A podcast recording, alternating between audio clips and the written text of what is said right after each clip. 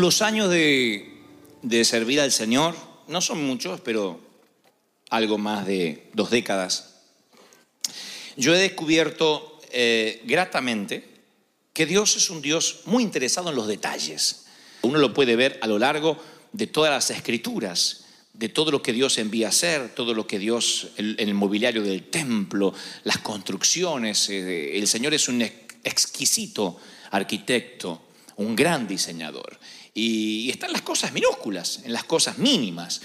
Eh, Éxodo 25, 40 le dice el Señor al profeta, y mira y hazlo conforme al modelo que te fue mostrado en el monte.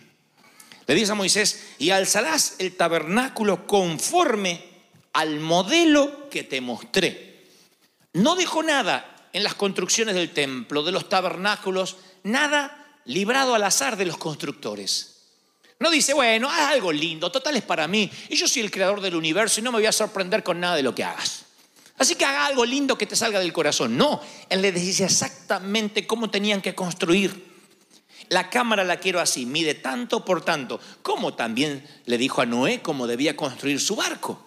Exactamente, con claridad arquitectónica. Y el arquitecto dice, quiero que Salomón en el interior de la casa esté esculpida eh, calabaza silvestre, botones de flores, que todo sea cedro, que no se vea la piedra. O sea, que construyas de piedra, mezcla, como las pirámides, y después quiero que revistas todo de cedro, y no cualquier cedro, quiero que sea cedro del Líbano. Primera de Reyes 5, 6 dice que Salomón le pide ayuda al rey de Tiro, su vecino, le dice, mándame pues ahora que me corten cedros del Líbano, del Líbano, porque así me lo ha pedido Jehová. Cedro del Líbano, y yo te pagaré los salarios de tus trabajadores. Cedros del Líbano. Miren qué olfato arquitectónico. No cualquier cosa, cedros del Líbano. A mí no se me hubiese ocurrido, hubiese dicho, revístanlo con madera. A todo caso, digo, una madera que no sea tan cara. El Señor dice, no, cedro del Líbano, no cualquiera, es mi templo y quiero excelencia.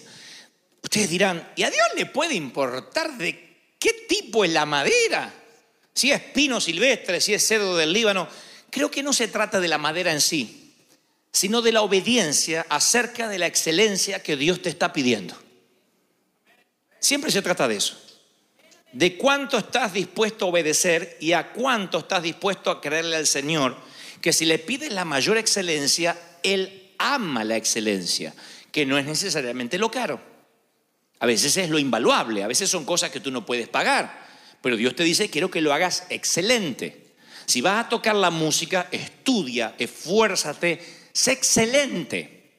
Si vas a predicar, estudia el arte de la oratoria, de las inflexiones de voz, de, las anécdotas, de la forma de contar, de narrar, porque yo te puedo prestar el corazón de la gente, los oídos, pero tú tienes que llegar al intelecto con excelencia. Infórmate para que no seas un hombre redundante, que repite, que grita o que vocifera dos, tres frases de atrás para adelante.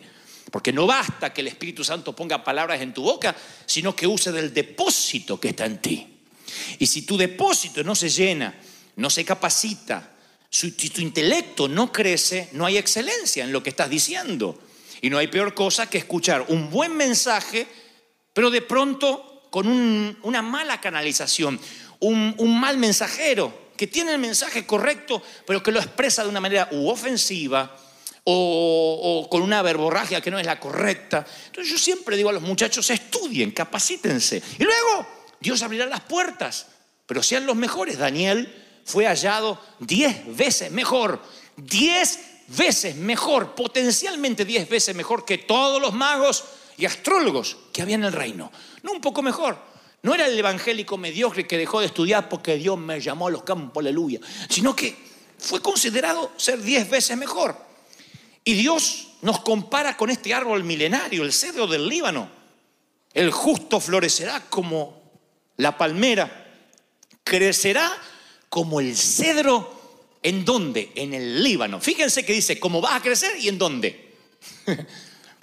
¿Se acuerdan la canción que nos cantó Strogen acá? El justo florecerá como la palmera, crecerá como cedro en el Líbano crecerá como cedro en el Líbano y mis siervos, ah bueno, que sea como en los atrios de vuestro Dios florecerán. Salmos 92, 12. Entonces yo digo, Señor, ¿por qué nos compararíamos, compararías con el cedro? ¿Por qué no dijiste crecerá como la ruda en el campo? Crecerá como la margarita en el valle.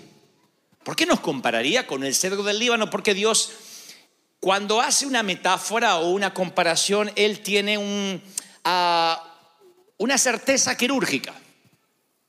Él no dice, bueno, qué sé yo, como un, cedro. No, Él dice exactamente como el cedro en el Líbano. Como el cedro en el Líbano. ¿Por qué elegiría un ejemplar de cedro que por lo general tiene 1500 años? imposible de abrazar por varios hombres, porque el cedro es el único árbol que jamás, never, ¡Oh! qué bilingüe que estoy, nunca deja de crecer.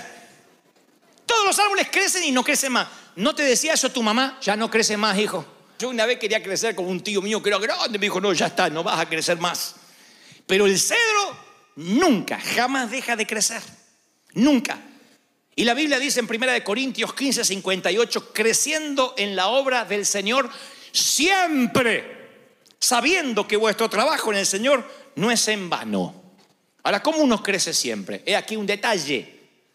Para crecer siempre uno tiene que estar plantado en un lugar. El cedro no se lo anda plantando y trasplantando de un sitio a otro porque para de crecer, se aborta su crecimiento normal.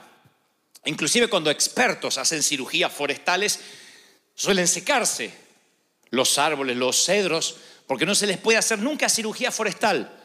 Cirugía forestal es cuando trasplantan todo un bosque. Al único árbol que jamás pueden trasplantar es al cedro, porque el cedro tiene que estar plantado en un lugar. Solo pueden ser trasplantados cuando son muy pequeños. Cuando son más grandes, mayor es el riesgo y hay un 90 sobre 10 que pueden morir.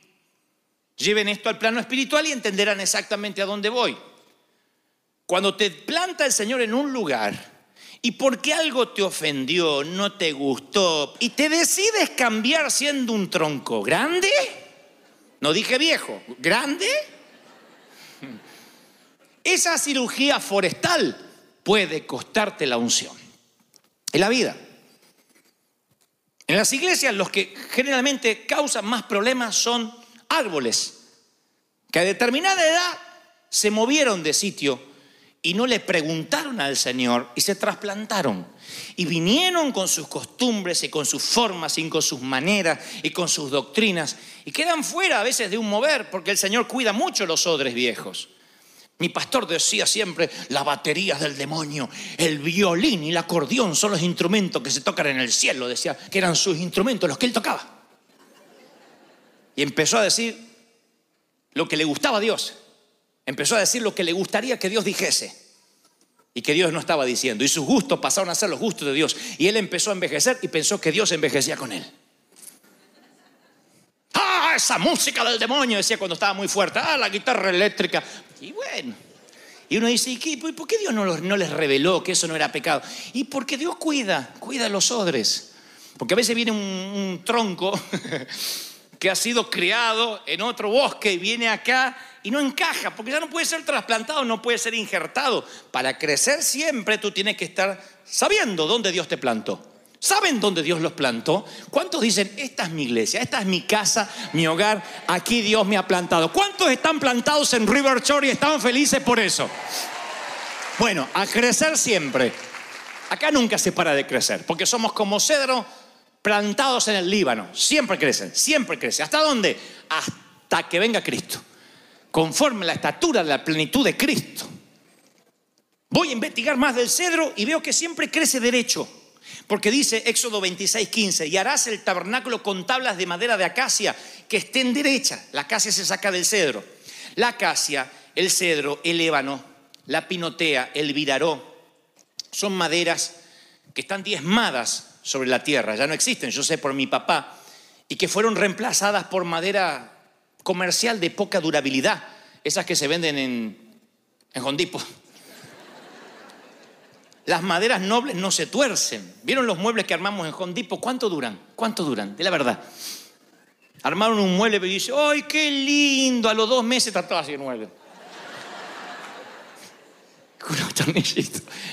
El Señor decía, no, tienen que ser maderas que no se tuerzan, porque el cedro no tiene ramas paralelas, no tiene desviaciones.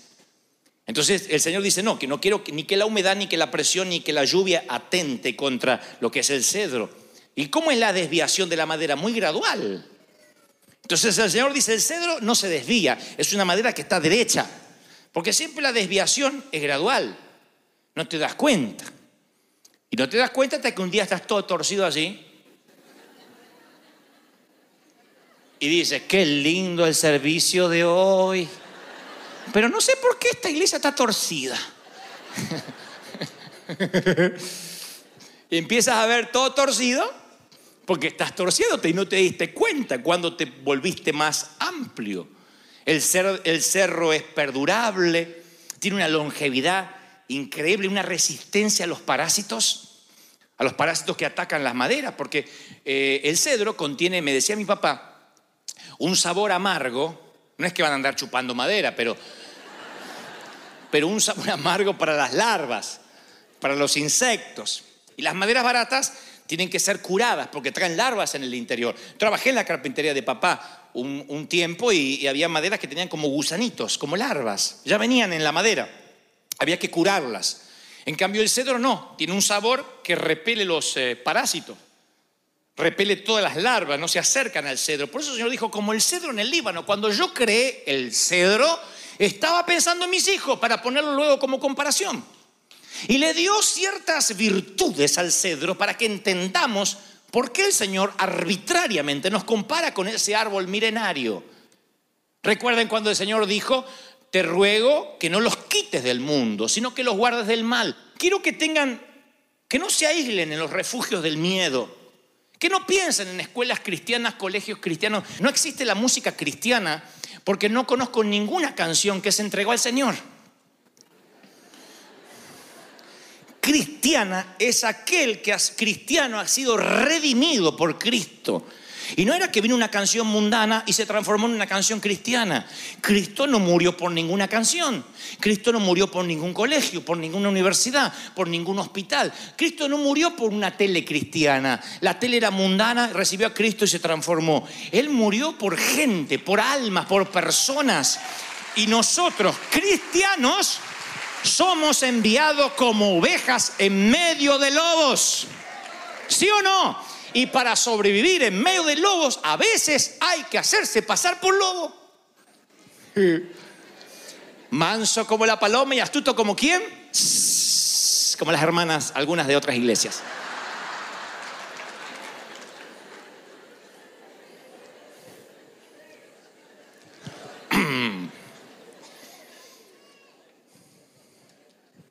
¿Cuándo se nota la durabilidad? Cuando el cristiano se desarrolla en un territorio hostil a su fe. Ahí es cuando un cristiano dice, este es verdadero. Andate de misionero a esos lugares donde no hay agua potable, donde las necesidades básicas como jabón, papel higiénico, son artículos de lujo que jamás van a estar ahí. Y si después de un año sigues firme en la fe, puedes decir, yo sigo siendo cristiano aún en un terreno hostil. Los parásitos, las larvas no entran en mí. Porque si queremos ser cristianos de vivero, las plantas de vivero, las que están criadas, que nunca estuvieron en el mundo exterior, se suelen secar. Los que son de vivero los sacas al exterior y se secan, no saben convivir. Ese fue el problema de la iglesia en los últimos 100 años. No sabemos convivir. Como decía el, querido amigo, el reverendo Mar Cabrera, viejo, me decía él, vos tenés, él hablaba así, vos tenés que ser natural en el ámbito sobrenatural. Y sobrenatural en el ámbito natural. Y poder andar en las dos aguas. Y poder platicar sobre economía, sobre las finanzas, saber lo que pasa, haber leído el periódico mínimamente, poder tener charlas, ser normal, saludar, buen día, ser afable. Si te gusta un equipo de fútbol, ser, hacerle porras a tu equipo, no te quita eso espiritualidad. Es el carácter, es el fruto lo que te hace espiritual, paz, benignidad, fe, templanza, amor, mansedumbre, generosidad, dadivosidad. Eso es lo que te marca, no la forma. ¿Sí o no? Y la raíz del cedro es la más profunda de la naturaleza. Nunca un cedro va a ser volteado por una tormenta. ¿Dónde te alimentas? ¿Cuál? ¿Dónde sacas tus nutrientes? ¿Dónde? De la tele cristiana, vieron que hay gente que dice, yo me congrego en la iglesia del aire. Uh, del profeta del momento, del pastor. ¿De dónde saca los nutrientes? Para mantenerte firme como el cedro. Porque dice la Biblia, será como el árbol plantado junto a las corrientes de aguas que da su fruto a su tiempo, su hoja no se cae. Todo lo que hace va a prosperar. En la ley de Jehová está su delicia y en su ley meditará noche y día, Salmo 1. ¿Y saben qué? ¿Qué es, lo más, qué es lo más lindo, aparte de la raíz profunda que crece derecho? Es que el cedro, googleenlo si no me creen. Yo nunca pensé que iba a decir esto. Antes el pastor decía, busquen la palabra.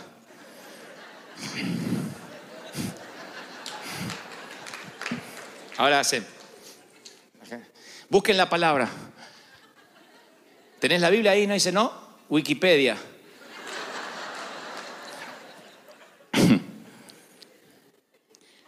Todo lo que crece alrededor del pino, o lo que intenta crecer alrededor del pino, se muere. En otras palabras, nada crece alrededor del pino. Donde hay pinos no crece nada más, hay pinos. Planten cualquier cosita, una planta de tomate, al lado del pino, se la chupa el pino. El pino dice, es que acá somos pinos.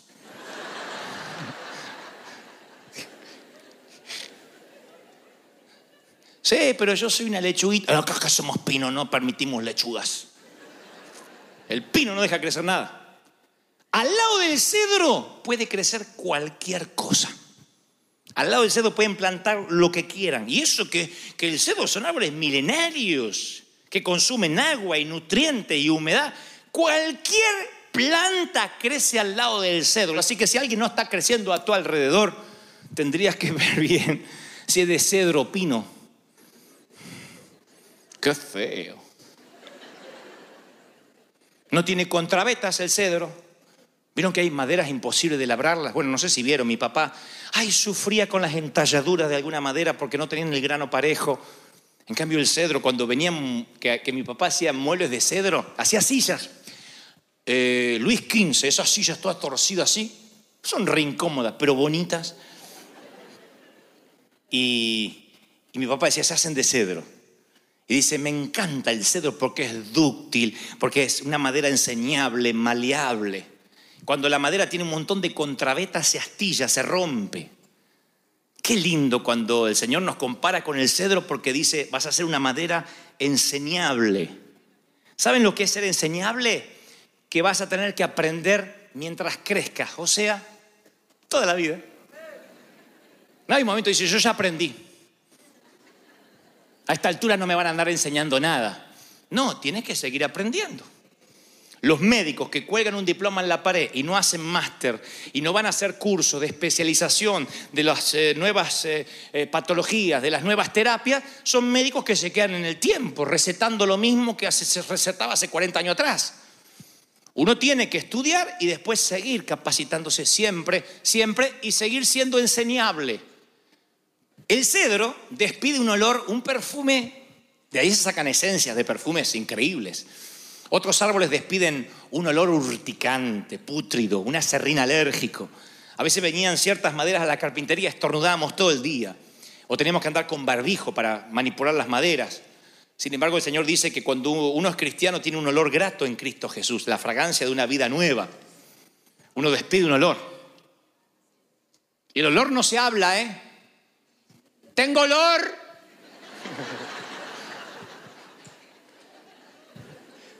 Bueno, algunos deberían avisar. Pero el olor se despide. El olor se despide. Se despide. ¿No? Es maravilloso. Cuando, cuando es lindo olor, es maravilloso. Dice, qué bien huele. Y cuando es un mal olor, han subido un elevador después que alguien se fue y dice, ay Señor, amado Jesús. ¿Cuántos pisos son, por favor? El olor se despide, es el testimonio, el olor es el testimonio, es lo que reflejamos. Entonces pasa alguien y dice, wow, qué bien huele. Su forma de ser. Ahí otra vez aparece el fruto del Espíritu. Miren que el cedro huele bien. Mi papá solía decir, acá hay cedro. En cualquier carpintería que entra, acá hay cedro. No es un olor, no es un perfume francés, pero es un olor particular rico, que termina gustándote. Y que dices, uy, qué rico olor. Después, claro, se sacan las, ahí las esencias para perfumes carísimos. Ese es el testimonio.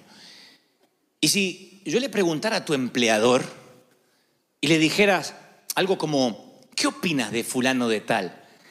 Diría, ah, si le digo que venga a las 7, está 7, 6.45. Cuando te dice ahora, es ahora, no ahorita. Cuando le digo que se quede un ratito más, se queda media hora más, siempre dando la milla extra. No sé si el tipo es musulmán, maometano, de la cientología, pero de lo que sea, yo quiero ser como él, porque el tipo es increíble. Eso es un olor, sin saber a qué huele, pero huele rico. Yo tenía un, amigo que decía que contrataba personal doméstico en su casa y que tenía un problema, porque tarde o temprano las muchachas o los muchachos que trabajaban ahí, el jardinero, terminaban preguntándole a la señora de la casa, ¿a qué se dedica su marido? ¿Qué son ustedes? Y terminaban diciendo, bueno, somos cristianos. ¿Y por qué salen los domingos tan bien vestidos? Porque vamos a la iglesia. Así que tenemos un problema, tarde o temprano se nos convierten. Y le digo, ¿cuál es el problema? Y dice, sí, ganamos un alma para Cristo y perdemos un buen empleado. Empiezan a llegar tarde, eh, hermano, no me vas a retar, somos hermanos en Cristo. Sí, pero vos siempre venías temprano, sí, pero no teníamos culto hasta tan tarde. Esto me vas a dar, pero Dios no te tocó el corazón. Hermano, dice ese, eh, cambiaban completamente para peor. Entonces dice, yo tengo una consigna, los contrato y apenas se convierten, los despido. Causa risa, pero es patético. Yo digo, ¿no debería cambiar eso? ¿No deberíamos ser cedros del Líbano que donde vamos despedimos buen olor? Donde yo voy a una universidad digo, denme los mejores estudiantes y me dicen, no, no sé por qué razón, pero los mejores son los cristianos evangélicos. ¿Quiénes son los que mejores puestos tienen en las compañías? Los CEO, los gerentes, los dueños, los cristianos evangélicos. Porque son diez veces mejor en testimonio, en carácter, en, en lo que hacen, en la forma de hablar, en la forma de emprender, en la caballerosidad. Si son damas como mujeres, ¿cuántos reciben esto? Dígame, amén. ¿Reciben esta palabra, sí o no? Yo quiero ser cedro. Pero saben, ah,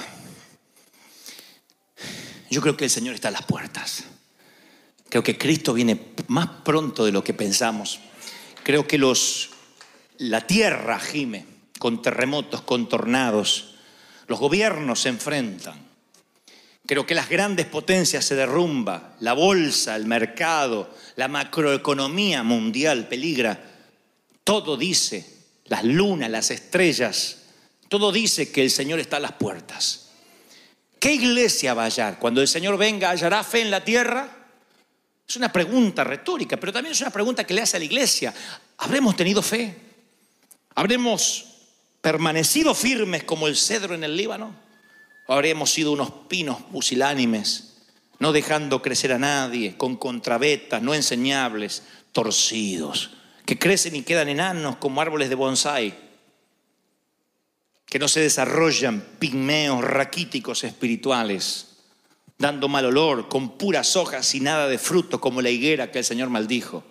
O seremos árboles. Señor, me plantaste en esta iglesia y quiero aprender. Quiero que me enseñen. Quiero ser enseñable. Y si me tienen que corregir, que me corrijan. Pero que cuando el Señor venga me halle digno como obrero aprobado. Obrero aprobado. ¿Cuántos dicen amén? obrero aprobado. Y un obrero aprobado es un cedro que crece derecho, que es enseñable, que no para nunca de crecer. Yo soy peor predicador de lo que seré el año que viene.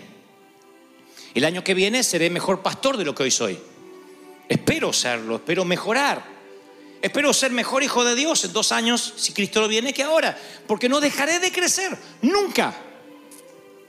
Y me prepararé y trabajaré duro porque quiero ser un cedro del Líbano.